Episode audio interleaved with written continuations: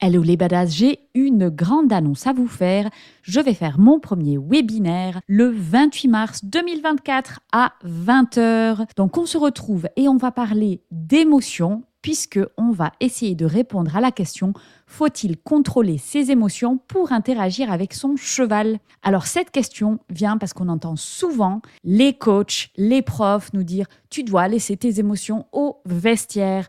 Donc on va vraiment explorer toutes les facettes des émotions, que ce soit les émotions de l'humain, les émotions du cheval et voir qu'est-ce qu'on peut faire avec tout ce bazar pour interagir avec harmonie avec son cheval. Alors n'oublie pas, si tu veux t'inscrire, tu vas dans la description du podcast, tu cliques sur le lien. C'est un webinaire qui est organisé avec Laetitia de Prenez Place. C'est le 28 mars à 20h.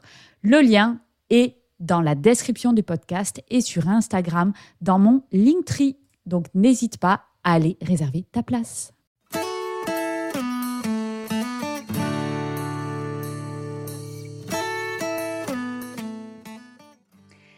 Hello à tous et bienvenue sur Vie ta meilleure vie.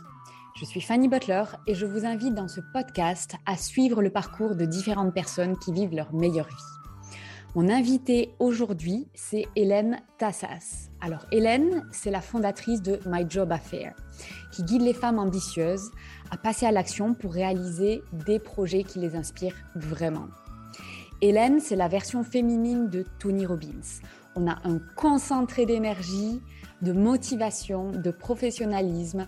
Et en plus, elle nous fait rêver avec ses voyages aux quatre coins du monde, puisqu'elle est aussi digital nomade.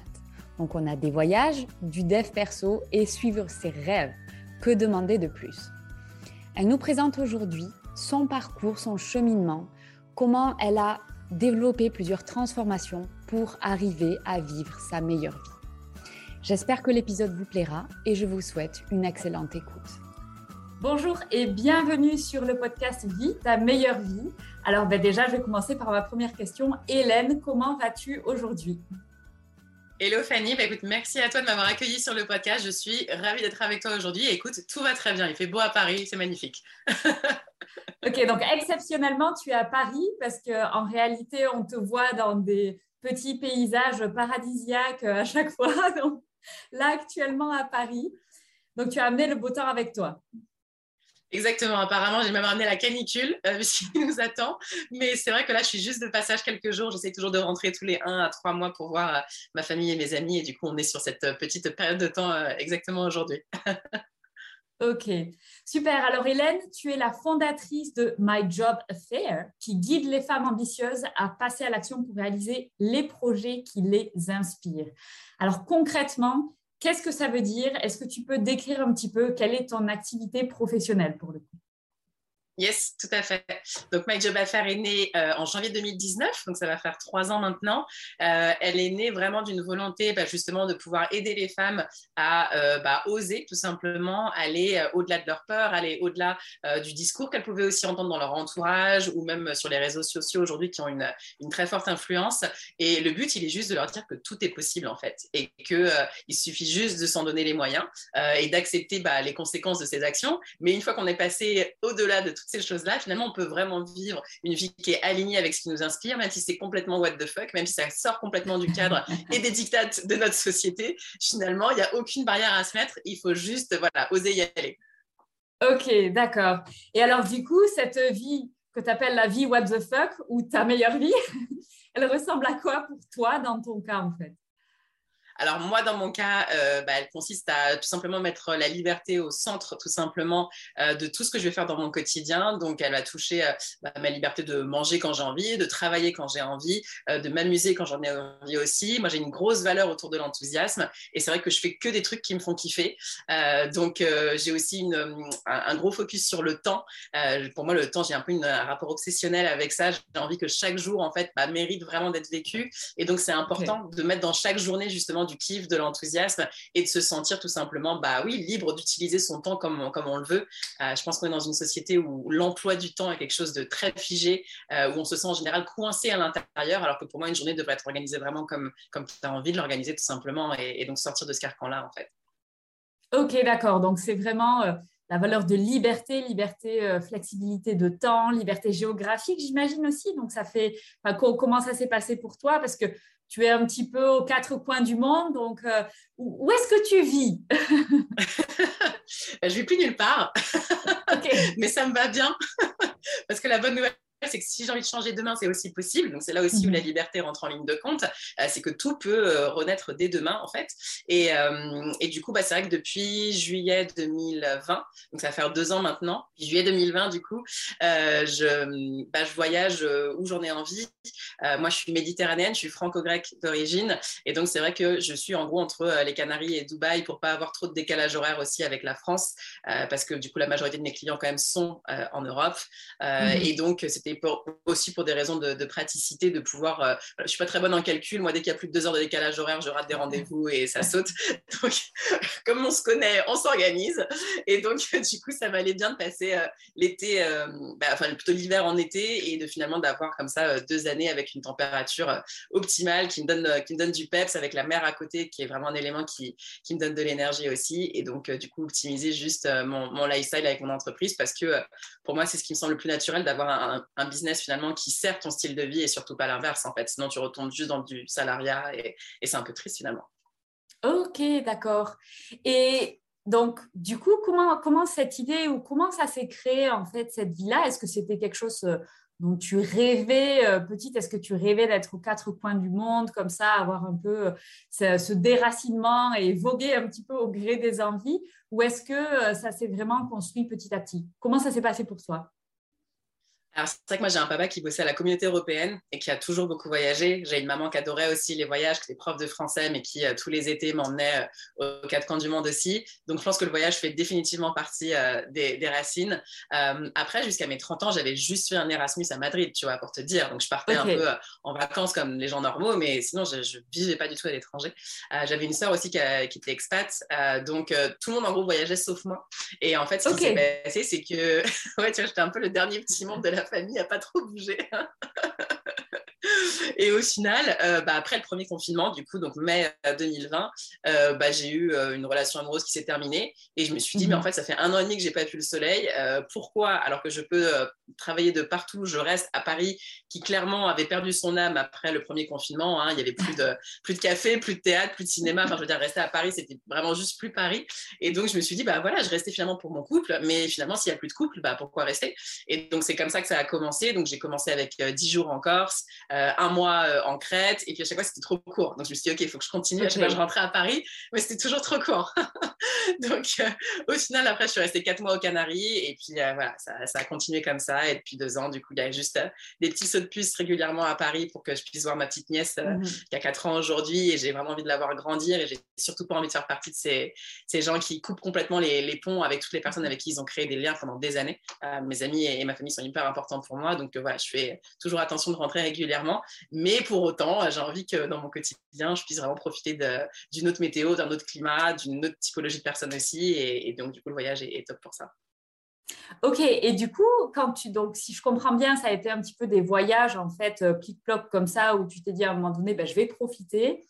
Et ça, ça s'est transformé en ben, vivre un petit peu à droite à gauche. Mais tu n'as pas un point de chute euh, réel ou tu vois un engagement style, euh, ben, je sais pas, tu as un appartement aux Canaries et euh, tu pars. Non, non, c'est vraiment à chaque fois, euh, tu pars avec ta valise, tu sais pas où tu vas et euh, en avant l'aventure. C'est ça, c'est ça. Après, statistiquement, il y a quand même euh, un, triangle d'or qui est entre euh, du coup euh, Paris, les Canaries et la Grèce. mais tu vois, là, j'étais un mois en Andalousie et, du coup, à chaque fois, bah, il faut retrouver où est-ce que tu vas aller faire ton sport, tes activités, où est-ce que tu vas aller faire tes courses. Tu vois, ça a l'air basique, mais du coup, c'est recréer une mini-vie à chaque fois dans un nouveau cadre. Et, du coup, ouais, le challenge est toujours assez, assez rigolo, ouais. Ok, excellent.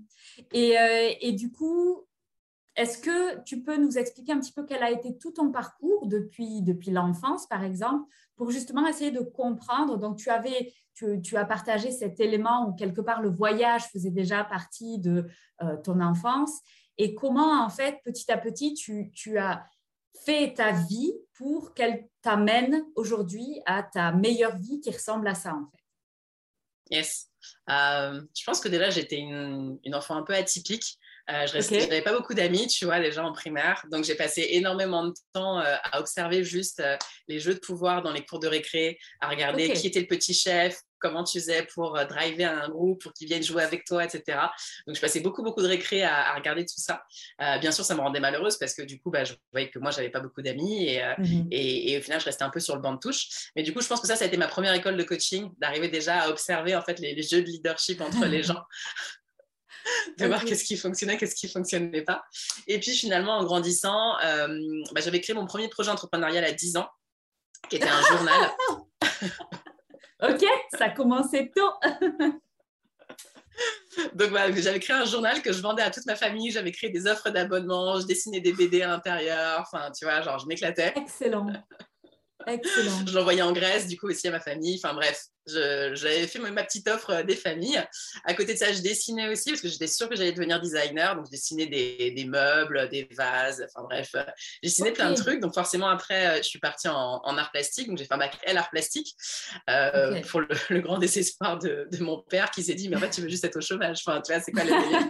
Et moi, j'étais là, genre, t'inquiète, je vais gérer. T'inquiète pas, respire, tout va bien se passer. et, et, en fait, bah, je me disais, mais comment je vais faire de fait pour après rebondir là-dessus, tu vois, parce qu'objectivement, je n'avais pas énormément de talent en, dessin. Et euh, mmh. contrairement à tous mes petits potes euh, qui, qui, allaient dans des écoles de mode et de design, etc., moi, ce n'était pas du tout le, le, projet. Mais mes profs m'avaient dit, bah, écoute, vu que tu as de la créativité, euh, essaye juste de bosser avec des gens qui vont faire mieux que toi tes idées. Donc, en gros, tu auras juste à leur partager tes idées. Et puis, voilà, je dis, c'est quoi ce truc? Il me dit, ça s'appelle le marketing. Je dis, écoute, moi, je ne connais pas, mais ok, vas-y, Bamos, on est parti. Et donc, c'est comme ça que j'ai commencé à m'intéresser à, ça. Et c'est là où, en fait, j'ai commencé dans ce process de euh, non, mais c'est pas possible vu ton profil, qui est, très connu en France, euh, où en fait, il faut que tu rentres dans des mmh. cases. Et si tu n'as pas fait le bon profil euh, par rapport à un diplôme, du coup, tu ne peux pas rentrer dans la dite formation. Et donc, quand on mhm. m'a dit, bah, bac L art plastique, ça rentre pas en école de commerce, j'ai dit, bon, bah, ok, on va un peu pousser les murs, mais ça va rentrer. ok. Et donc, euh, et c'est là où j'ai commencé vraiment à devenir addict à plus tu me dis que c'est impossible et, euh, et, plus, en fait, bah, je vais y aller. Et donc, de fait, on était deux à avoir fait art plastique sur 120 élèves, tu vois, donc c'était n'importe quoi. Tous mes profs me disaient, mais vous, vous êtes perdu, mademoiselle, il faut sortir de l'amphi, tu vois, vous avez rien à faire là. Et, finalement, bah, finalement, c'est passé, tu vois. Donc, tu te rends compte qu'en travaillant deux fois plus que les autres, euh, bah, finalement, tu peux arriver à, reprendre le niveau que tu n'avais pas à la base euh, et, tu deviens addict, en fait, à cette force de travail, au fait que euh, bah, mhm. finalement, oui, juste en bossant, tu peux avoir des résultats.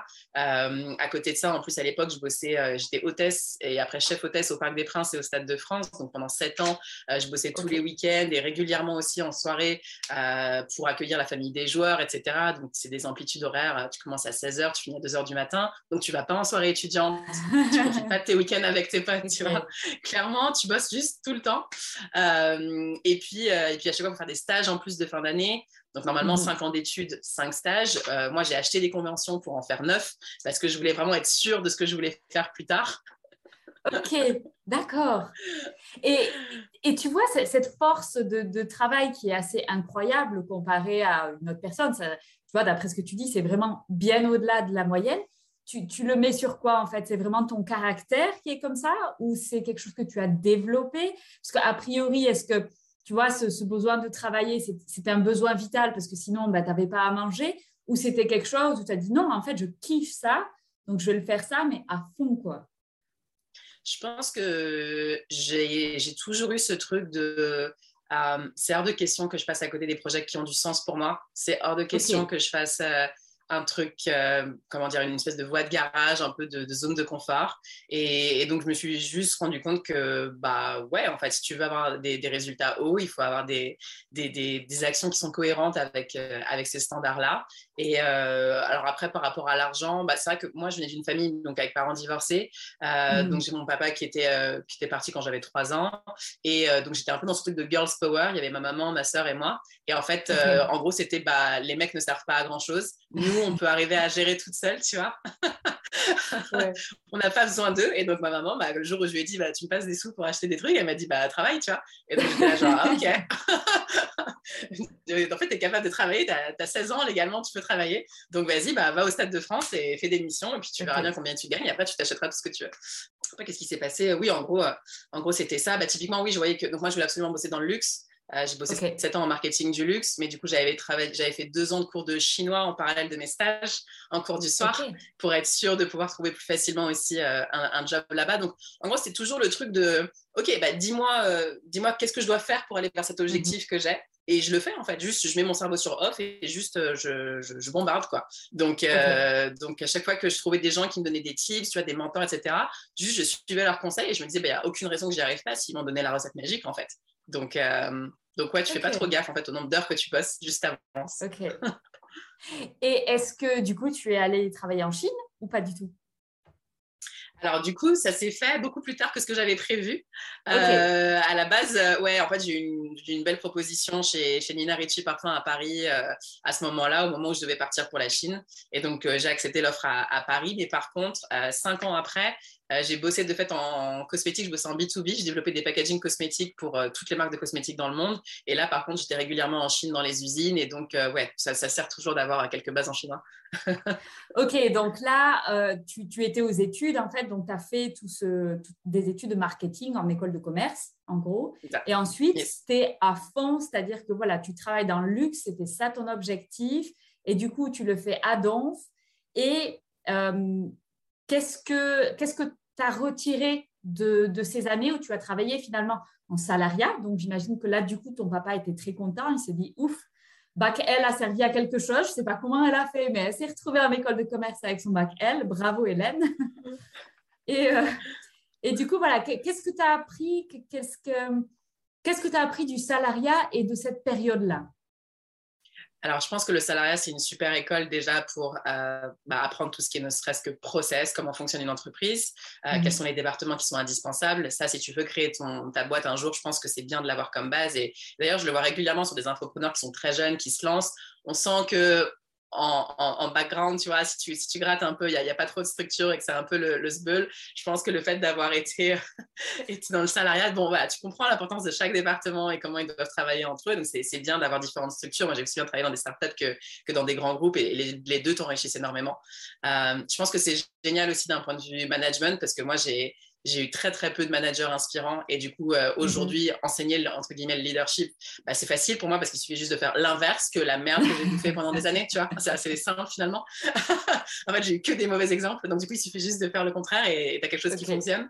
Donc c'est assez simple aussi à ce niveau là et euh, et puis, ne serait-ce que juste la, culture du luxe est juste, euh, est juste incroyable parce que tous les curseurs sont au maximum. Euh, l'expérience client est juste poussée à l'extrême. Et en fait, euh, l'excellence n'est pas un choix, c'est juste le standard. Et donc, quand tu mhm. veux lancer une entreprise, pour moi, qui est pérenne, à fortiori dans le coaching, bah, l'expérience client, elle rentre pleinement en ligne de compte. moi, je mhm. considère vraiment que mes coachés sont pas des clients, mais sont des gens dont je suis la partenaire de vie aujourd'hui et je dois être là dans les moments importants pour eux. Et c'est vrai que du coup, bah, ça, ça conditionne l'expérience client que tu as envie de proposer en, en interne. Euh, et, pour moi, voilà, le, luxe m'a énormément aidé là-dessus, à toujours me dire comment on peut aller plus haut, en fait, en termes en termes d'offres, en termes de, de, de, souvenirs qu'on va créer avec les gens avec qui on, travaille. Et ça, ça vient vraiment de, cette industrie-là, je pense. Donc, euh, ouais, je suis ravie d'avoir bossé dans le luxe pour ça. Et tu as travaillé, du coup, combien de temps dans, dans, cette, euh, dans cet environnement-là? Du coup, j'ai travaillé sept ans dans le luxe. J'ai commencé en parfumerie.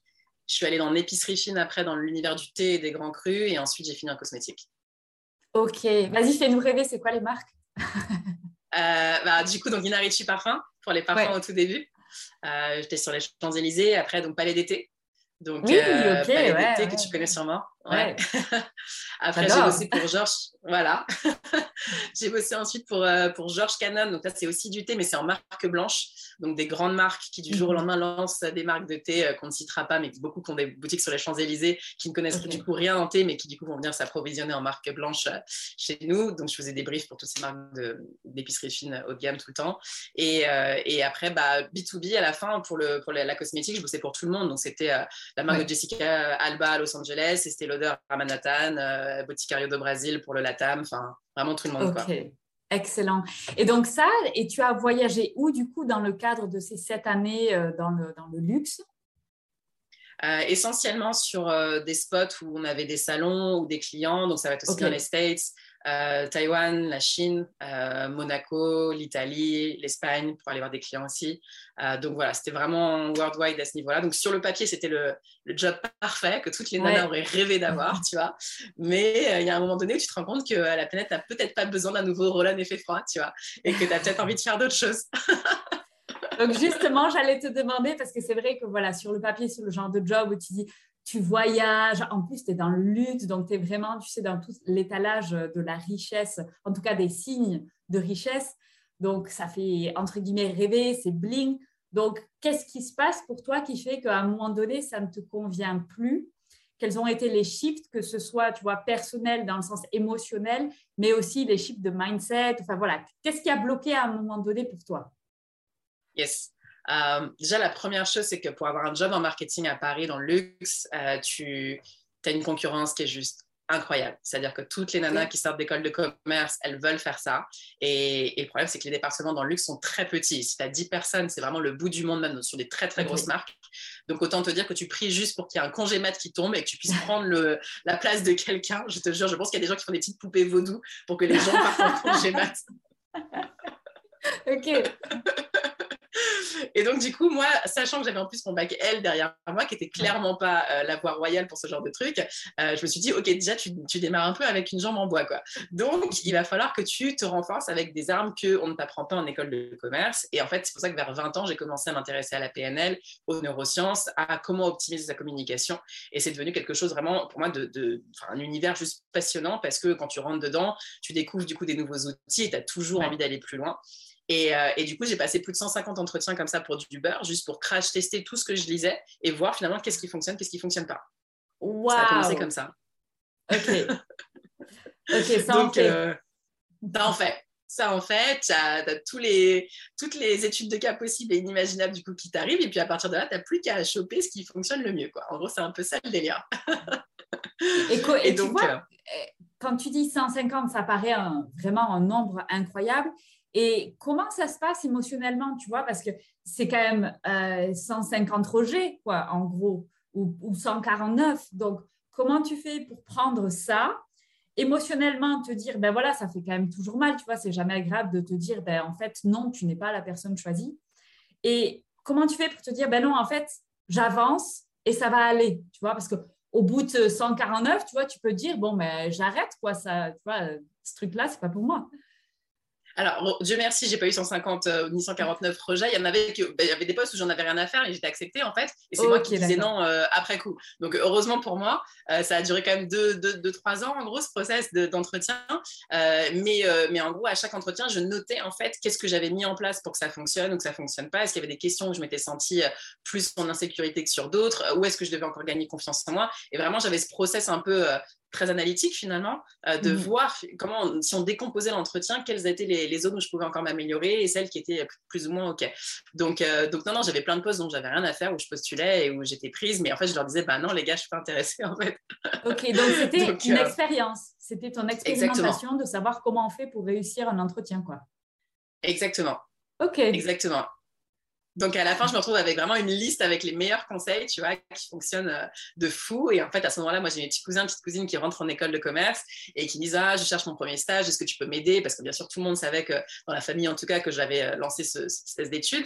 Et, euh, et, du coup, je leur donne mes conseils et ils les utilisent et ils me disent waouh, c'est génial, j'ai réussi à avoir mon stage grâce à toi. Et du coup, je leur dis bah, je sais, j'ai un peu essuyé les, les plâtres pour vous, les gars. donc profitez maintenant que vous avez tous ces conseils. Et en fait, c'est eux qui sont les premiers à me dire bah, en fait, il faut que tu étendes ces conseils à plus de monde. Et, en fait, c'était quoi la démarche derrière ça? Parce que du coup, ce n'était pas du tout pour trouver un nouveau job, puisque tu disais, il y a, plein d'entretiens où tu as fait, où c'était juste, OK, je vais voir comment ça se passe un entretien. Et du coup, quelle était ton idée derrière, en fait, cette expérimentation-là? En fait, pour moi, je suis vraiment partie sur le format un peu des Jeux Olympiques. Je me suis dit, tu peux pas avoir la médaille d'or si tu te présentes euh, la veille et que tu dis, oui, oui, je vais aller faire la compétition avec tout le monde. Je me suis dit, le jour où tu as la super offre de ta vie qui se présente, je veux être prête. Et je veux avoir fait tous les entraînements avant pour être sûre que le job va être pour moi et qu'il y a juste euh, zéro hasard, en fait. Donc, je voulais juste m'entraîner au maximum pour que le jour où j'ai vraiment l'offre de mes rêves qui se, qui se pointe, euh, je puisse me sentir complètement en confiance et, être sûre de, de l'obtenir, en fait, tout simplement. Ok, donc en fait, tu t'es dit, euh, là, ça ne me convient plus ma situation actuelle, donc je vais m'entraîner pour faire des entretiens et espérer à un moment donné qu'il y ait cette opportunité, cette offre de rêve, parce qu'à ce moment-là, je serai prête. Donc, c'est vraiment ça, ouais, la, la réflexion derrière. quoi. Exactement, exactement. Je voyais tout le monde qui continue à faire des stages jusqu'à 27 euh, ans. Je me suis dit, non, mais c'est pas possible, je vais pas gagner 400 euros toute ma vie euh, à cause du fait que j'ai choisi euh, de partir en marketing. Enfin, je trouvais que c'était beaucoup trop injuste. Et, du coup, je me suis dit, bah, le jour où il y a une vraie offre qui tombe, où c'est pas un congé mat, où c'est pas un CDD, où c'est pas un truc un peu, voilà, comme ça sur le côté, je veux être prête. Et du coup, bah, je mets toutes les armes encore une fois de mon côté pour que, pour que ça fonctionne, en fait. D'accord, ok. Et donc, qu'est-ce qui se passe suite à cette expérimentation? Yes, donc suite à cette expérimentation, euh, donc certaines personnes dans ma famille me disent que je dois ouvrir tout simplement euh, ces conseils à d'autres personnes. Et moi, je ne sais pas trop à qui ça peut être euh, utile. Objectivement, je l'ai vraiment juste fait pour mon compte, tu vois. Donc vraiment, je n'ai pas du tout une optique de, de, le, de, le, distiller à d'autres personnes. Et ils me disent, mais au moins, retourne dans, ton, dans tes écoles de commerce en tant qu'alumni et propose ça à ce moment-là pour, pour, bah, pour, les nouvelles promotions, en fait. Et vraiment, reviens en tant qu'ancienne et, et, qui a envie de partager tout simplement des conseils. Mm-hmm. Donc, vraiment euh, sur, euh, sur de manière complètement intuitive, j'envoie un message à un prof que j'aimais bien, un prof d'anglais, euh, et je lui dis, bah voilà, je, peux organiser un cours de 4 heures sur comment trouver sa voie et décrocher le job de ses rêves, est-ce que ça pourrait vous intéresser pour vos promotions en ce moment? Et il me dit, OK, bah, de toute façon, soit au bout de 4 heures, il t'envoie des boulettes de papier et c'est pourri et tu reviens jamais, soit il t'applaudit et dans ces cas-là, potentiellement, tu reviens pour une prochaine promo, tu vois. OK. Je dis ok, bah, ok, bah, on, va, on va tester et puis on verra bien. Donc il me dit ok, bah, écoute, on te file des 40 euh, élèves de bachelor et puis euh, tu as 4 heures et c'est en anglais et du coup, euh, débrouille-toi, on te laisse carte blanche. Et, et, finalement, en plus, à ce moment-là, j'ai pas beaucoup d'écart d'âge avec eux parce qu'ils doivent avoir 21 ans, j'en ai 27. C'était en 2017, mm. ouais, c'est ça. Et, et, du coup, bah, tout se passe hyper bien, ils sont hyper contents. Ils me disent enfin, on a des conseils pratiques qui sortent de la théorie qu'on se mange un peu mm-hmm. tout le temps, surtout qu'en général, en école, tu as beaucoup d'enseignants-chercheurs qui eux-mêmes n'ont jamais passé un entretien de leur depuis 15 euh, ans. Donc, niveau actualité, on n'y est pas trop. Et, euh, et, donc, du coup, bah, mon prof me dit bah, Ok, tu reviens, mais cette fois-ci, ils seront 120 et ce sera un amphi euh, de rentrée, etc. On attend que tu les reboostes à la rentrée. Donc, voilà, on compte sur toi et tout. Et, et finalement, bah, ça, ça, commence vraiment comme ça. Donc, vraiment en mode cours en école de commerce, en parallèle de mon job de chef de produit. Et, et donc, donc, je prends des jours off, tu vois, je prends des demi-journées off pour aller faire ces cours où je suis vraiment payée que dalle, mais le but, il est vraiment juste pour moi d'être dans la transmission et, de passer ces trucs-là. Euh, et, finalement, je commence à avoir pas mal de potes qui disent, mais est-ce qu'on peut venir dans tes amphis? Et je suis là, genre, bah non, les gars, c'est pas un moulin, on peut pas venir comme ça. Et du coup, c'est eux qui, c'est vraiment eux qui me disent, du coup, bah, démerde-toi, mais en fait, on a besoin d'avoir tes conseils et du coup, bah, crée ta boîte. Et moi, je suis là, genre, moi, créer ma boîte, je n'ai pas du tout prévu. Et ils me disent, bah, si, si, en fait, on, est prêt à te payer pour ça, donc, euh, donc euh, vas-y, on y va, quoi. Et moi, je suis là, genre, ok, euh, bon. Et puis finalement, bah, donc le premier cours était en novembre 2017. En février 2018, quatre jours après mon anniversaire, j'ai mon grand-père en Grèce qui meurt. Et, et c'est clairement un événement assez traumatisant parce que tu imagines que c'est le, le, soir où tu as prévu d'inviter tous tes potes, de faire une grosse fiesta. Et en fait, tu reçois un coup de fil de ton père qui te dit prends le premier avion pour Athènes parce que bah, ton, ton grand-père vient de partir. Euh, en plus, je suis la seule de la famille à pouvoir partir à ce moment-là parce que ma sœur est enceinte, ma cousine est enceinte et la dernière, elle fait médecine, elle est dans les examens. Donc, vraiment, je suis la seule à pouvoir en plus représenter la famille. Donc, grosse pression. Euh, et, j'arrive à ces funérailles qui sont juste euh, impressionnantes parce qu'ils faisaient partie des, des, Marines et du coup, il y a 200 soldats qui arrivent. Enfin, bref, un truc truc de fou que tu t'attends pas du tout à avoir. Et, euh, et personnellement, c'est la première fois que je suis vraiment confrontée à la mort, que je, vois vraiment une mhm. personne dans un cercueil euh, ouvert, à fortiori. Et en fait, de le voir juste là et de me dire, OK, en fait, là, il dort pas, c'est juste qu'il reviendra plus. Euh, bah, c'est le moment aussi de toi conscientiser un peu la chose et de te dire, bah, en fait, il y a combien de temps entre toi, maintenant, là, tout de suite, et toi dans cette boîte? Bah, En fait, vu qu'on n'a pas la réponse, juste fais en sorte de kiffer au maximum les prochains jours qui passent. Et, et c'est là où cette connexion vraiment, j'ai envie de dire, un peu obsessionnelle autant a commencé à, à pointer le bout de son nez euh, parce que finalement je me suis dit bah en fait euh, est-ce que tu kiffes ta vie euh, non? Est-ce que tu kiffes ton couple non? Est-ce que tu kiffes ton job non? Bon bah on met tout de côté et puis on recrée tout de zéro et donc là le, vrai cheminement a commencé à ce moment-là ouais. Et qu'est-ce que tu kiffais pas, justement? Tu vois, parce que quand, quand on t'entend en parler, on se dit, bah, ça a l'air génial. Enfin, tu vois, tu as une énergie vachement solaire et tout. Donc, bah, ça n'a pas l'air si mal, là, la vie d'Hélène, là, c'est quoi le problème, en fait? Donc, est-ce que, euh, donc, avant cet événement qui te fait vraiment émotionnellement prendre conscience que, bah, tout simplement, la vie s'arrête, euh, dans quel état tu étais, en fait? Est-ce que tu étais en souffrance à te dire, euh, ça va vraiment pas du tout? Ou est-ce que tu étais, finalement, c'était pas si mal que ça, il y avait des trucs avec, des trucs sans? Et quels étaient vraiment les éléments qui, qui te gênaient en fait? Yes. Euh, première chose, très rapidement pour mon couple, c'est juste qu'on était devenus des colocs. Tu vois, ça faisait cinq ans qu'on était ensemble et clairement, on ne se voyait plus. Enfin, vraiment, en plus, il bossait le week-end, il bossait souvent le soir. Bref, on ne se voyait jamais. Donc, juste, ça n'avait plus beaucoup de sens. Euh, au niveau du style de vie, c'est vrai que moi, j'ai toujours eu un peu cette boule au ventre, tu sais, en fin août, quand tu rentres des vacances en Grèce, euh, où tu n'as juste pas envie de retrouver la ville parce que tu aimes trop la mer. Et au final, tu as juste cette frustration de dire Oh non, il faut attendre 12 mois maintenant avant que ça recommence. Et, du coup, j'en avais marre d'avoir toute cette frustration en rentrant de, de vacances au soleil. Donc, je sentais que Paris n'était plus forcément pour moi non plus. Euh, déjà à ce moment-là, même si ça a pris beaucoup plus de temps après à se mettre en place, mais en tout cas, il y avait une première intuition à ce moment-là. Et, euh, et, le dernier truc par rapport au job, bah, moi, il faut savoir que du jour où j'ai signé dans cette dernière boîte, au bout de trois jours déjà, le I de CDI, c'était mon premier CDI. Avant, j'avais que enchaîné des CDD comme je te le disais, dans le luxe, très compliqué de trouver des CDI. du coup, c'était mon premier CDI. Et au bout de trois jours, j'ai eu ce truc de OK, en fait, le I de infini, de indéterminé, il fait vraiment flipper. jusqu'à ce que mort s'en suive, tu vois. Pour moi, c'était vraiment ça, quoi. Genre là, vraiment, techniquement, il peut plus rien se passer. Tu es juste là, vissé à ta chaise et euh, il se passera pas grand-chose. Et en fait, juste ce truc de finalement ne plus être dans le challenge, parce que finalement, tu te rends compte qu'être en CDD, tu dois toujours donner ton maximum parce que tu sais jamais mm. s'ils vont te garder et tu as envie qu'on te garde. Donc, finalement, ça te donnait une espèce d'adrénaline à chaque fois qui faisait que tu te donnais à fond sur les projets. Et là, je me rends compte que le I casse tout, en fait, dans la démarche, parce que de toute façon, c'est acquis tu leur appartiens, tu leur donnes ton temps et point barre. Donc, euh, et ce truc me casse complètement. Et donc, au bout de trois jours, je, déjà, je me dis, euh, OK, tu viens de signer, il va falloir trouver un moyen euh, assez rapide de, partir. Et, et, finalement, pour vendre mon cours sur comment décrocher des entretiens, bah, il fallait juste que j'arrive moi-même à avoir un CDI et pour moi, euh, job was done, tu vois, j'avais réussi le, contrat. Et donc, euh, au final, je me suis dit, bah voilà, je pouvais pouvoir commencer finalement à, proposer ces cours de manière beaucoup plus. Au niveau de mon syndrome de l'imposteur, disons que ça allait beaucoup mieux à ce moment-là, puisque du coup, j'avais réussi à avoir j'avais réussi à avoir le résultat de, ma propre pratique et donc finalement tout allait bien. Donc euh, finalement c'était juste un moyen de pouvoir ensuite vendre ce que j'avais à, proposer et, euh, et, finalement ouais j'étais plus, enfin vraiment l'impact écologique de la cosmétique pour moi est tellement désastreux quand on voit euh, toutes les techniques c'est pas le sujet de, de, ce podcast, mais tu as plein de techniques d'enfouissage où en fait on met tous les, tous les pots de crème Dior un tout petit peu rayés, on va les mettre sous terre et pas que en Chine, on fait ça en France aussi. et ça te pourrit tous les cours d'eau. Enfin bref, c'est juste une catastrophe euh, à ce niveau-là et, euh, et j'étais pas du tout en phase avec le fait de, de continuer à nourrir tout simplement cette, euh, cette mhm. industrie où tu as des, des, grosses marques qui t'appellent et qui disent tel influenceur a dit que maintenant telle taille de pinceau était le nouveau truc à avoir et du coup dans trois semaines il nous faut des quantités et machin. Enfin non, ça n'avait plus, plus aucun sens en tout cas pour moi quoi. Ok, d'accord. Et je, je, trouve ça hyper intéressant ta réaction par rapport à tu vois, les, les CDD et le CDI.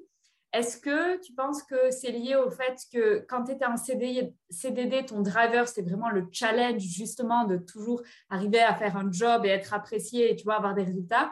Et que quelque part, le CDI, vu que les valeurs où tu vois ce que... En fait, il n'y avait plus de challenge, mais c'était ton driver, c'était le challenge. Ce n'était pas vraiment ce que tu faisais, quoi. Exactement. Ça a toujours été ça dans les études, comme je te le disais, enfin voilà, dès qu'on me disait que c'était pas possible, je dis ok, on va y arriver. tu me disais avec un bac L art plastique, on va pouvoir, pas pouvoir euh, faire quoi que ce soit. Bah, ok, t'inquiète pas, on va trouver un truc. ok. Ok. Et donc ça, c'est un shift du coup que tu as complètement opéré puisque maintenant, euh, donc dans, dans, ce que tu enseignes, donc tu fais du coaching. Tu, est-ce que tu vends aussi des formations en ligne?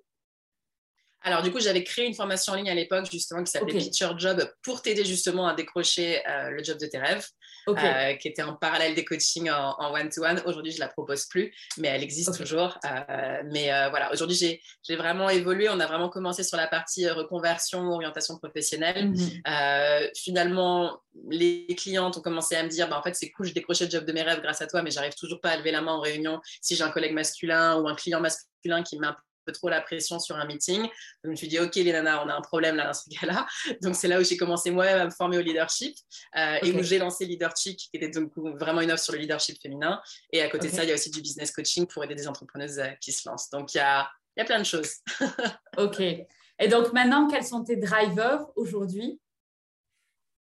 Alors, mes drivers aujourd'hui, euh, hyper intéressant. Je pense que bah, je, pense que ça doit être peut-être un petit peu la même chose pour toi. Je pense que chaque année, tu vois, a une, teinte, a une, euh, une raison d'être, en fait. Et, c'est vrai que moi, pour moi, 2019, c'était vraiment l'année où j'ai créé mon business. Donc, je devais me mhm. prouver que je pouvais tout simplement bah, quitter le salariat. Donc, ça a été vraiment l'objectif de cette année-là.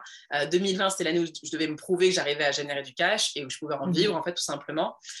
2021, c'est une année où ça a été un petit peu l'année où je me suis surtout cramée à la fin parce que j'ai voulu essayer des techniques où clairement j'ai plagié des choses qui marchaient sur d'autres en pensant que c'était bon pour moi. Et donc, je me suis trop mhm. comparée. Et donc, bah, je l'ai appris à mes dépens. Et, et cette année-là, aujourd'hui, donc en 2022, c'est vraiment de prendre le temps et de connecter juste, bah, comme je te le disais, avec cette valeur d'enthousiasme, mais juste à chaque fois d'avoir ce filtre sur chaque opportunité que je vais choisir en me disant juste à quel point ça me fait kiffer en fait de bosser sur tel ou tel truc et juste de, de, connecter avec ça et de me dire juste que les bonnes personnes viendront à moi si, euh, si elles sont aussi enthousiastes que moi en tout cas sur, euh, sur ce projet-là. Ok, excellent. Et euh, tu vois, quand tu racontes ton histoire, on se dit, waouh, tout a, tout a coulé de source, tu vois, tout était très fluide et c'était très, entre guillemets, hein, facile. Et du coup, est-ce que tu as eu des moments, euh, alors des échecs? Alors quand je parle d'échecs, c'est en tout cas des, ratages, des foirages, tu vois, euh, et comment tu les as dépassés en fait? Yes, bien sûr. Euh, bah déjà, ça m'a coûté deux relations. Je considère que c'est des foirages. Ok, d'accord. Donc quoi Parce que tu non. trop, c'est ça? Ouais, bah, j'avais des mecs qui étaient hyper jaloux de mes business, tu vois, qui trouvaient que je passais beaucoup trop de temps avec mes clients, beaucoup trop de temps à répondre sur Instagram, euh, que je rentrais beaucoup trop tard de mes coachings. Euh, donc, euh, je ne sais pas si c'est un foirage, mais en tout cas, c'était des moments durs, tu vois, clairement, de, de quitter un appart, quitter cinq ans de relation, c'est compliqué, quitter un an après de relation, c'est aussi compliqué, surtout juste après le Covid.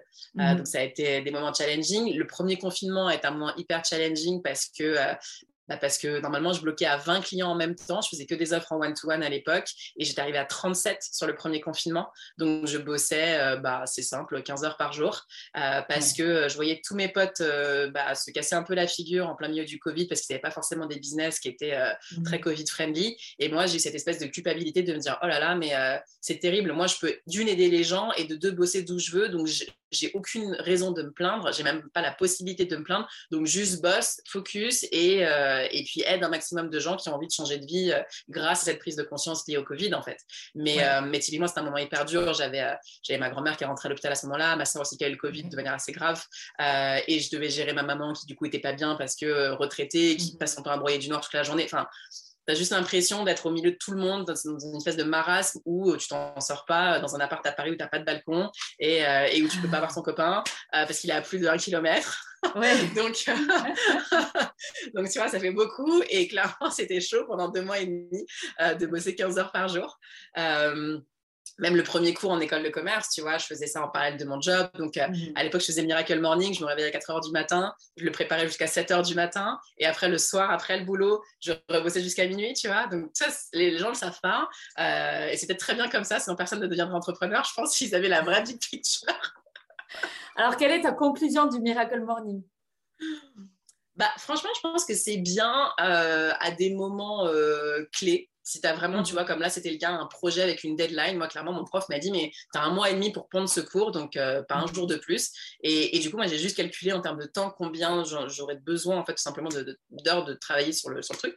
Et j'ai vu que ça rentrait pas dans une journée euh, normale. Donc, je me suis dit, bah, écoute, on va pousser un peu les murs, tu vois.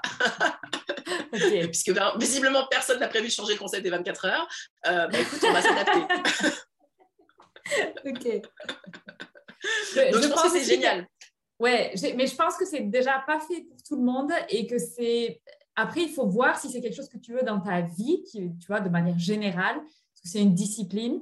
Il y a des gens pour qui ça va marcher très, très bien et il y a des gens pour qui ça marche, mais c'est juste un désastre, en fait, parce que ça ne correspond pas à ce qui fonctionne pour eux, quoi. Exactement. Euh, je suis complètement d'accord avec toi. Et moi, je suis plutôt du soir en plus. Donc, ça me, j'adore travailler, tu vois, de 18h à 1h, 2h du matin. Euh, c'est vraiment des moments où justement je me sens euh, au calme, où j'ai pas de notifications, où j'ai pas de mails qui tombent. Et j'adore travailler dans ces heures-là beaucoup plus que le matin. Mais euh, bah, à cette époque-là, quand tu es salarié, tu n'as pas trop cette flexibilité-là. Mais, mais d'où l'importance de savoir s'écouter et de pouvoir, si tu as en tout cas la possibilité de le faire, d'écouter ton, ton, ta propre physiologie et, de savoir quand est-ce que ton cerveau euh, percute euh, ou pas. moi, je sais que l'après-midi, il sert strictement à rien, mon cerveau. Donc, ça ne sert à rien que je le force, tu vois. De, de midi à 17h, il ne se passera pas grand-chose entre ces deux oreilles, tu vois. Donc, pas besoin de culpabiliser, juste organiser ton emploi du temps en fonction. Ouais, ouais, excellent. Bah oui, c'est évidemment le mieux. Et du coup, c'est à ce moment-là que tu fais ton sport, c'est ça? Euh, mon sport, je le cale un peu quand je veux, j'avoue, ça dépend. Euh, ça aussi, j'ai mes horaires pour la muscu, j'ai mes horaires pour le cardio, tu vois, j'ai tout qui est un peu optimisé. Je sais quand j'ai euh, de l'énergie pour certaines choses et, et pour d'autres, non. après, ouais, non, ça, ça, dépend. Mais c'est vrai que j'ai l'impression que les gens pensent que je m'entraîne beaucoup, mais en fait, je m'entraîne pas tant que ça. Écoute, moi, à chaque fois, je vois que tu es dans des salles de sport, je me dis, oh là là là là, il faut que j'y aille là. non, objectivement, c'est aussi un grand, un gros avantage quand tu voyages, c'est que tu peux vraiment t'adapter euh, au sport qu'il y a euh, localement. Euh, donc, c'est vrai que j'avais commencé le surf à, Fuerteventura. J'ai aussi fait beaucoup de yoga à Fuerteventura parce que c'est vraiment l'île du développement personnel aux, Canaries. donc, aller faire des cours au milieu des dunes, au coucher du soleil, c'est un peu plus inspirant que dans des studios beaucoup trop chers à Paris. et, et du coup, je pense que tu dois avoir ça aussi en Indonésie. Mais, mais je trouve que du coup, c'est hyper cool de pouvoir justement à chaque fois changer de spot et voir quel sport sont, plus ou mmh moins euh, cool en, fonction des, régions. Et le but, c'est juste de, bouger ton corps. Tu vois, pour moi, c'est juste ça, parce que j'aime pas rester devant l'ordi euh, toute la journée. Mmh j'aime bien m'activer un minimum. Et ça peut être une rando dans le désert, ça peut être escalader un volcan, ça peut être juste marcher le long de la plage, peu importe. Du moment que je sors et que je bouge un peu, euh, ça me va. ok. Et du coup, dans ces moments où tu disais ces moments qui ont été des moments difficiles, qu'est-ce que quel mindset tu vois tu as, tu as développé ou comment tu t'en es sorti? Comment tu t'es dit OK, je continue en fait. Tu vois, ce n'est pas la fin. C'est juste que je dois euh, pousser, je dois y aller plus fort, je dois continuer.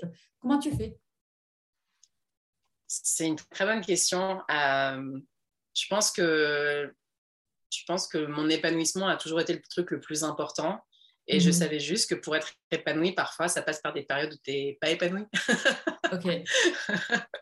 Plutôt, je reformule. Être épanoui sur du long terme, ça passe par des moments où tu peux avoir des chutes en termes de, de, joie, d'émotions positives, tu vois, où tu peux te sentir un peu moins heureuse momentanément.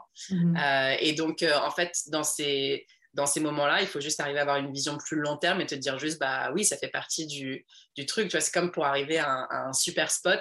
Peut-être que tu dois passer par une, une rue qui a des trous, tu vois, où c'est un peu le bazar, mais tu sais qu'au bout, le, chemin en, vaut la peine, quoi. Et donc, euh, c'est ça qui te garde en fait en ligne de mire en disant, ouais, c'est juste une épreuve sur le chemin, mais en fait, c'est rien par rapport à, au truc de fou qui t'attend au final, tu vois. Donc, euh, juste serre les dents et, et tu verras, ça, ça va bien se passer en fait. donc, donc tu arrives à voir le, le bout du chemin, te dire voilà, ça c'est l'objectif et tu acceptes en fait tout le chemin qu'il y a autour. Ok, c'est pas grave, tant que tu as l'objectif ou en tout cas voilà l'objet doré, ou enfin tu vois, voilà, c'est ça ce que je veux, donc j'accepte le chemin. Ça a l'air d'être une foi très, euh, très ancrée chez toi où tu te poses pas mille questions, voilà, si c'est ça, j'y vais quoi. Ouais, je pense que, enfin, tu vois, moi j'ai une petite nièce du coup qui est née il y a 4 ans et pour moi elle incarne vraiment la femme de demain. Euh, et je lui ai écrit d'ailleurs une lettre quand elle est née où je lui ai dit tout ce que je lui souhaitais et je lui disais que je serais toujours à ses côtés, quels que soient ses choix, justement, chose que j'aurais bien aimé qu'on me dise moi à l'époque. Euh, mais euh, mais c'est vrai que pour moi j'ai ce truc de me dire, bah oui, en tant que femme en 2022, j'ai juste envie qu'il y ait un maximum de petites filles demain qui ne se posent pas les mêmes questions que moi ou qui n'aient pas la même pression de leurs profs avec des histoires de, de voix de garage ou des voix d'élite. Il y a juste la voix que tu as envie de faire. Et la bonne nouvelle, c'est que tu pourras même changer juste après avoir pris ta décision.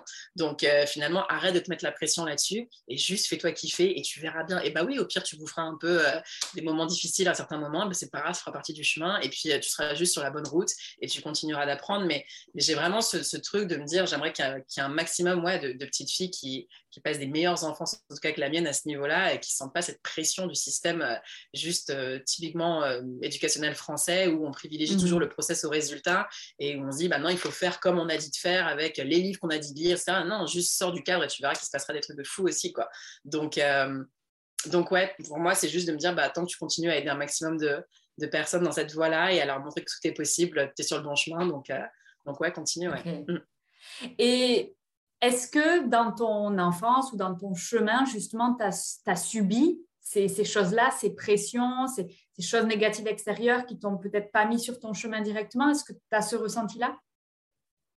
Euh, moi, j'ai senti que j'avais toujours fait ce que je voulais. Euh, c'était juste que j'avais pas l'enthousiasme en face des personnes que j'aimais.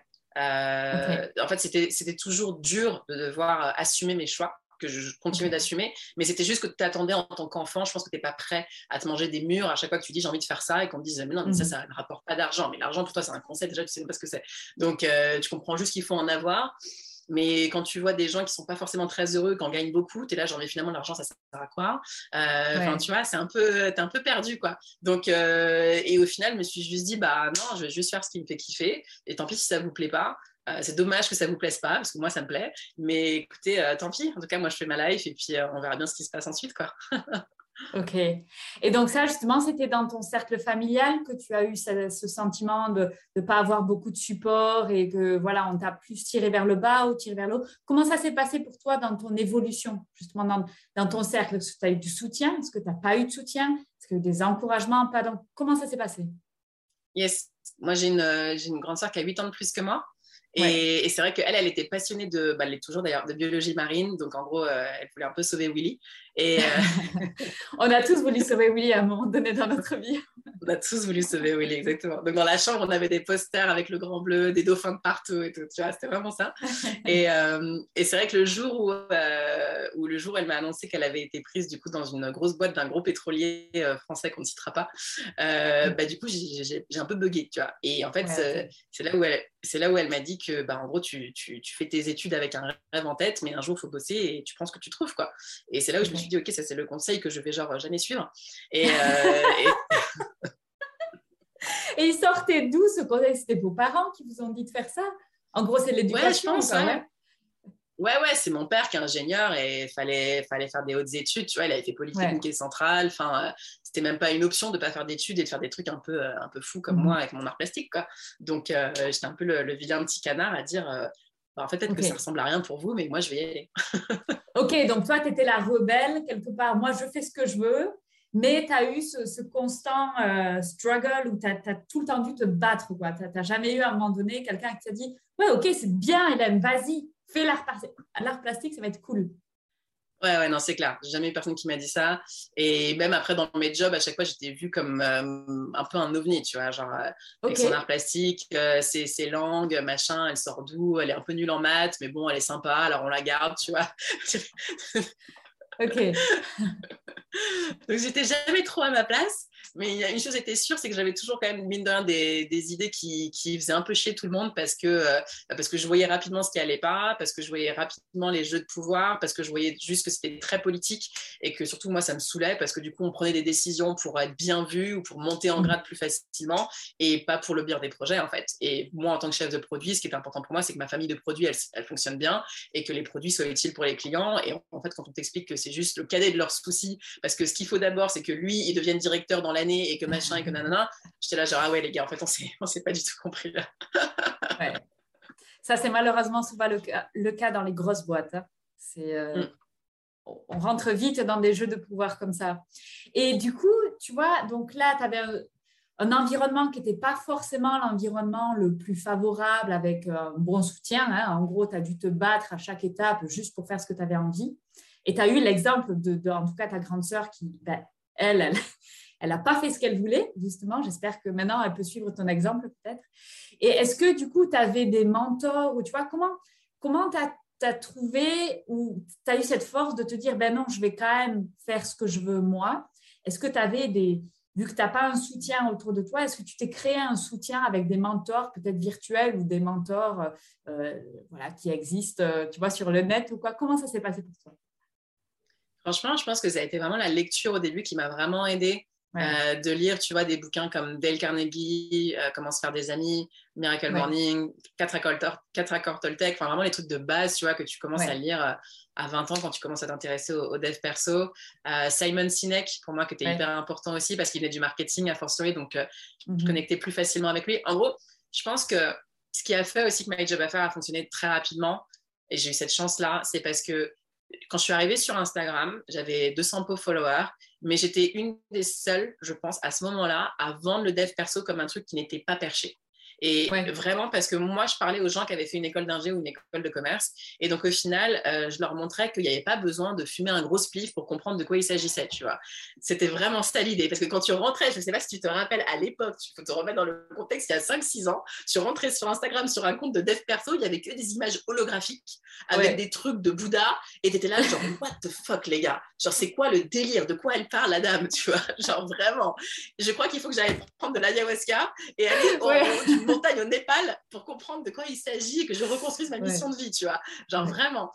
Et, je m'étais dit, non, mais en fait, on ne peut pas continuer euh, comme ça, euh, parce que le dev perso, c'est pour tout le monde, et il y a plein de gens qui en ont besoin, mais le seul truc qu'ils arrivent à dire, c'est, je suis pas bien dans ma vie, mais je sais pas quoi faire, parce qu'on t'apprend pas ça en école de commerce. Donc, je me suis dit, OK, en fait, on va faire un truc intelligible pour des gens normaux qui ont fait juste un cursus normal parce qu'on leur a dit que l'école de commerce était la voie royale et que maintenant ils se rendent compte que, bah non, mais du coup, ils savent pas quoi faire. Et donc, du coup, juste de vulgariser des trucs complètement perché et de leur dire juste, en fait, les gars, posez-vous les bonnes questions et ça va bien se passer, je vous tiens la main, on y va ensemble, bah, c'est ça, en fait, où d'un coup, il y a plein de gens qui se sont connectés et qui se sont dit, ah ouais, en fait, euh, c'est pas si c'est perché que ça, on peut vraiment, euh, finalement, travailler sur nous d'une manière, euh, voilà, sans parler même d'hypnose, de PNL, quoi que ça, on s'en fout de la technique que tu utilises, du moment que tu aides les mmh. gens, en fait, tu vois, finalement. Et donc, moi, en mettant tous, tous, ces mots un peu barbares, un peu scientifiques de côté, sans leur dire ce que j'utilisais, juste, ils voyaient que j'avais des résultats en séance et ils étaient contents.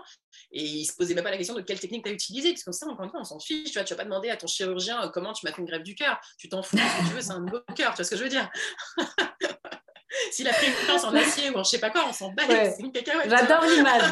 J'adore l'image. Qui c'est qui a demandé à son chirurgien ben attends, tu vas m'expliquer un petit peu ce que tu vas faire, s'il te plaît? T'as pris la technique rapide avec euh, la double bistouri machin ou t'as pris le. On s'en fout, on s'en fout. Mais du coup, ça répond à ma question est-ce que tu es plutôt euh, dev perso fumé par les racines ou euh, dev perso ben, juste carré, pragmatique et on arrête? Ok. Donc, tu n'es pas dev perso brûlage de sauge le matin au lever du soleil. Ok. Non, même si je fais plein de trucs bizarres à côté, hein, tu vois, euh, j'ai fait, j'ai fait, enfin, bizarre, non, mais j'ai à peu près tout testé. J'ai fait de la kinésio, de l'hypnose, euh, de, de, la PNL. J'ai fait plein d'exercices neuro-émotionnels. J'en fais encore énormément avec, euh, avec mon coach. Enfin, je veux dire, tu, tu, plus j'ai parlé avec mon grand-père, bien sûr, qui est mort. Mhm. Tu vois, genre, j'ai fait des trucs complètement what the fuck, mais qui sont des moments qui, qui resteront, je pense, c'est gravé à jamais. Et je pense que c'est mhm. hyper rassurant aussi de te dire que tu peux échanger avec des défunts. Bon, après, tout le monde ne croira pas ce que je suis en train de dire actuellement. Et c'est complètement OK, chacun son timing. C'est ça. Euh, mais, en fait... Euh, mais je suis, hyper curieuse, en tout cas, toutes ces expériences-là, bien sûr. Ouais. Ok, ok, donc un petit peu quand même. Mais en fait, moi, ce que je trouve intéressant, c'est qu'il n'y a, a, pas de bonne ou de mauvaise réponse, en fait. Tu vois, chacun fait le dev perso qu'il a envie de faire, tu vois. Et si ça te parle, ben, génial, tu vois. Mais, euh, mais du coup, voilà, c'est vrai qu'on on voit souvent les deux qui s'opposent un peu. Moi, je dis à chaque fois, ben, fais ce qui, qui t'attire en fait. Si pour toi, aller brûler de la sauge, je prends toujours cet, cet exemple et je me moque un peu, mais c'est voilà, si pour toi ça a du sens de faire ça, ben c'est bien, fais-le, tu vois. Va brûler de la sauge le matin au lever du soleil, c'est très bien. Exactement. Exactement. Et tu vois, même mon papa qui est ingénieur civil, qui est le plus cartésien du monde, le jour où je lui ai raconté du coup l'échange que j'avais avec mmh. euh, mon grand-père, qui date de il n'y a pas si longtemps, c'était en octobre dernier, euh, ben, c'est la première fois que je voyais mon père de 70 ans pleurer en face de moi parce qu'il m'a juste dit, mais en fait, euh, cette personne ne connaissait pas ton grand-père, c'est donc impossible qu'elle ait inventé tous ces trucs-là. Mhm. Et elle a dit objectivement des choses que seul lui aurait pu dire. Donc, euh, tu vois, même les gens les plus cartésiens du monde, tu peux arriver à les faire switcher euh, un jour ou l'autre euh, juste en leur prouvant que, bah ouais, en fait, ouais, c'est clair, il n'y a personne d'autre qui pouvait dire ça à part lui, quoi. Donc, c'est que forcément, c'est lui. Et tu vois, dans tout ton parcours, quel est, tu vois, quand tu regardes tout ça, tout le parcours depuis ton enfance, toute ton histoire, qu'est-ce que qu'est-ce que ça te donne comme émotion là maintenant tout de suite? Euh, énormément de gratitude, je pense, parce que mhm. j'ai beaucoup bossé. C'est pour ça que cette année, elle est un peu plus, euh, un peu plus cool aussi en termes de rythme de boulot. Euh, J'essaye de capitaliser un peu sur toute l'énergie que j'ai pu donner par le mhm. passé pour, pour cette entreprise. J'ai la chance de ne pas avoir de stress financier et donc de juste pouvoir accueillir les projets que j'ai envie d'accepter et, refuser certains autres qui, qui me passionnent moins. mais ouais, je pense que j'ai je pense que j'ai beaucoup bossé pour en arriver là. Je regrette absolument rien. Je pense que chaque étape a été, euh, enfin voilà, que ce soit travailler dans le luxe, que ce soit des ruptures sentimentales, que ce soit des ruptures professionnelles. Euh, chaque étape a été hyper enrichissante et, constitue la personne que je suis aujourd'hui. Et si ce parcours-là, en tout cas, peut aider d'autres personnes, je me dis que c'est n'est pas pour rien. Ok. Qu'est-ce que, qu'est-ce que tu dirais à toi, jeune, si tu pouvais parler maintenant à Hélène, euh, enfant? Qu'est-ce que tu lui dirais? Quel conseil tu lui donnerais je dirais, t'inquiète pas, ça va bien se passer. Les écoute pas, continue. continue dans ta lancée de faire ton idée et oublie le, bruit autour de toi. J'aime beaucoup. Et du coup, quels sont tes rêves pour la suite? Franchement, si je peux continuer à vivre euh, comme je l'entends, comme je le fais aujourd'hui, ce sera tellement cool. Euh, c'est-à-dire que potentiellement, ça veut dire changer complètement dès demain. Donc, c'est assez libre comme projet, j'ai envie de mhm. dire. Euh, parce que bah, si je rencontre une personne qui est basée dans un endroit qui, m'inspire et que j'ai plus envie de bouger parce que bah, voilà, j'ai envie de créer quelque chose, bah, ce sera avec plaisir. Si par contre je rencontre quelqu'un qui voyage tout le temps, bah aussi ça peut être ça. Si je rencontre personne et que je continue juste à faire ce que je veux, c'est très cool aussi. mais, euh, mais tu vois, en tout cas, continuer à, à prouver que tout est possible, je pense que c'est la chose la plus importante, pas dans un but du tout marketing, parce que là, je le présente un peu comme ça. Euh, bien sûr que je suis mon premier produit et que si moi-même, j'arrive pas à montrer que tout est possible, ben, je ne suis pas très crédible. Mais je le fais pas pour ça, je le fais juste parce que moi, j'ai trouvé ce qui me correspondait. Et à partir de là, si d'autres personnes peuvent se rendre compte qu'elles aussi, elles peuvent suivre justement bah, les projets qui les inspirent, pour moi, le, tu vois, le, contrat est, fait et mm. rempli, euh, ça veut dire potentiellement euh, te prendre une villa à la montagne et y rester, tu vois, avec euh, ton chien ou prendre ton troupeau ou j'en sais rien, tu vois. ça peut être te faire ton tour du monde en famille, tu vois. Ça peut être, enfin, mm. peu importe ce qui t'inspire, mais juste Enfin, encore une fois, moi je dis, cette confrontation à la mort m'a fait prendre conscience que chaque mhm. journée était une occasion de faire un truc qui te fait kiffer. Et, c'est vrai que chaque jour, par contre, ça c'est quelque chose qui est hyper important pour moi et que j'aime même à mes clients en coaching comme, comme exercice, c'est de chaque jour avoir un, un moment de self-love. Et c'est quoi un moment de self-love? C'est juste un moment où tu te sens mieux après qu'avant. Donc, ça peut être une mhm. séance de sport, ça peut être juste faire un gommage, tu vois, euh, t'appliquer mhm. ta, crème préférée le soir avant d'aller dormir, ça te fait du bien, elle sent bon et voilà, tu, mhm. kiffes ce moment-là. Euh, ça peut être euh, aller chercher ta petite à l'école et faire un quality time ensemble, vous allez manger votre pâtisserie préférée et c'est cool. Mais c'est juste ce moment où tu te sens vraiment beaucoup mieux après qu'avant parce que tu sens que tu t'es donné de la valeur et, tu sens que cette journée, objectivement, elle a été importante pour toi d'un point de vue émotionnel, tu vois. Et je pense qu'il y a plein de gens qui, passent leur vie en mode avion. Tu vois, ils coupent les ondes, ils coupent tout, ils avancent juste et ils disent Oh waouh, j'ai 45 ans et ils se réveillent et ça leur fait un peu mal au crâne. Euh, alors qu'au final, tout peut s'arrêter bien avant. Et, du coup, je pense que mettre de la conscience sur le fait que, chaque journée est, cool et c'est quelque chose qui peut paraître basique, mais finalement, ça change, ça change beaucoup de choses, je pense. Ok. Et donc, est-ce que tu as un ou plusieurs conseils pour les gens qui écoutent le podcast pour que eux, à leur tour, ils vivent leur meilleure vie? Yes. Euh, première chose, c'est se connaître. Euh, manque de peau, ça mhm. prend une vie. mieux vaut commencer maintenant. Exactement, mieux vaut commencer maintenant, le plus tôt le mieux. Euh, donc après, vous faites ça comme vous voulez. Ça peut être soit vous vous accordez une heure toutes les semaines où vous écrivez, euh, où vous faites juste votre petit récap de ce qui s'est passé cette semaine, des moments où vous avez été challengé, des, des sujets sur lesquels vous aimeriez vous sentir peut-être plus à l'aise. Ça peut être de la gestion émotionnelle, ça peut être au niveau de l'organisation. Qu'est-ce qui vous prend de la charge mentale? Bah, Juste demandez-vous qu'est-ce qui me saoule en ce moment. Et déjà, vous aurez mmh. des premières bribes de réponses. Donc, euh, donc ça peut être euh, déjà un bon début. Euh, une fois que vous commencez ce travail sur comment vous comment vous, sentez et sur, quoi vous voulez vraiment travailler, euh, bah après, je pense que c'est quelque chose qui est d'ailleurs très challenging dans notre société, c'est de surtout pas vous comparer. Je, l'ai mangé moi-même euh, cette erreur-là. c'est très compliqué parce qu'on est entouré bah, des gens des animaux sociaux, on vit en communauté, donc tu passes ton temps à avoir tes collègues comme reflet, tes, tes proches, ta famille, tes amis qui te renvoient en pleine face une certaine image. Euh, les réseaux sociaux, on n'en parle même pas, c'est le, pire, c'est l'enfer moderne. Mais du coup, en fait, on a juste à peu près un milliard d'occasions de nous comparer dans une journée. Mhm. Et, c'est le pire truc parce que c'est la meilleure manière justement de t'éloigner de toi-même. Donc déjà que tu mhm. commences tout juste le travail pour te connaître, en plus tu t'éloignes, tu vois. Donc on t'aide vraiment pas, on te facilite vraiment pas les choses. Donc, premier truc, bien se connaître. Puis, le deuxième truc, essayer au minimum de se comparer aux autres pour surtout pas projeter ce qui est important pour les autres euh, comme une priorité pour toi si ça ne l'est pas. Et c'est pour ça d'ailleurs mhm. que je fais hyper gaffe toujours dans les partages de posts sur le digital nomadisme pour surtout dire que je ne vends pas le digital nomadisme, je vends juste le fait que moi, j'ai créé une vie qui m'inspire et qui me correspond et à vous de faire euh, la même chose. Mais ça ne veut pas surtout dire qu'il faut voyager autant que moi, ne serait-ce que pour l'impact carbone que je génère et avec lequel je ne suis pas forcément très à l'aise. Mhm. Mais vraiment, en tout cas, chacun peut avoir sa bonne définition euh, par rapport à ça. et dernier point, juste passer à l'action parce que je pense que c'est c'est toujours euh, ce qui caractérise aussi personnellement mes sessions de coaching, c'est que je sais qu'en tant que femme, on peut avoir tendance à rester énormément dans le mental, à se poser 10 mhm. 000 questions, à essayer toujours de peser les conséquences de nos actes. Et de fait, c'est légitime, on, a besoin de le faire. Il faut juste pas que cette période, elle dure trop longtemps. Sinon, bah, tu restes 5, 10 ans dans la même situation, à te poser toujours les mêmes questions. Et au final, rien n'a bougé. Donc, j'ai envie de dire, même si tu te plantes, et tu verras bien en fait ce que tu peux en retirer, mais ce sera toujours du feedback. Et dans tous les cas, ça te permettra d'avancer. Mais en fait, si tu as différentes voies, tu vois, un peu comme en voiture, différentes voies devant toi, tu sauras jamais ce qui se passe euh, dans 3 km si tu prends pas au moins la route, tu vois. Et potentiellement, il y aura des ravins et ça va être un peu chaud, il va pleuvoir et ce sera vraiment pas évident. Mais au moins, tu auras commencé un chemin et puis tu pourras revenir en arrière et reprendre un autre chemin et tester d'autres trucs. Mais sinon, tu resteras toujours sur euh, l'aire d'autoroute et il se passe rien sur une aire d'autoroute. C'est juste chiant et, et tu rencontres personne. ok. Passage à l'action. J'adore. Écoute, merci, merci beaucoup. Je pense que c'est euh, très belle, euh, des beaux conseils pour terminer notre entretien. Et du coup, est-ce que tu veux rappeler où est-ce qu'on peut te trouver sur le net? Yes, alors myjobfr.fr et Hélène Tassa sur Instagram. Euh, si vous voulez qu'on papote en direct Instagram, ce sera, sera très bien. Vous pouvez m'envoyer un petit vocal ou un petit message. Et sinon, le site internet est toujours, euh, toujours dispo aussi. Donc, euh, avec grand plaisir, en tout cas, pour échanger ensemble là-dessus. Et j'espère que ce sera quelque chose d'enrichissant, en tout cas, pour vous et que tous nos partages d'aujourd'hui seront bénéfiques. ok. Bah, écoute, Hélène, merci beaucoup.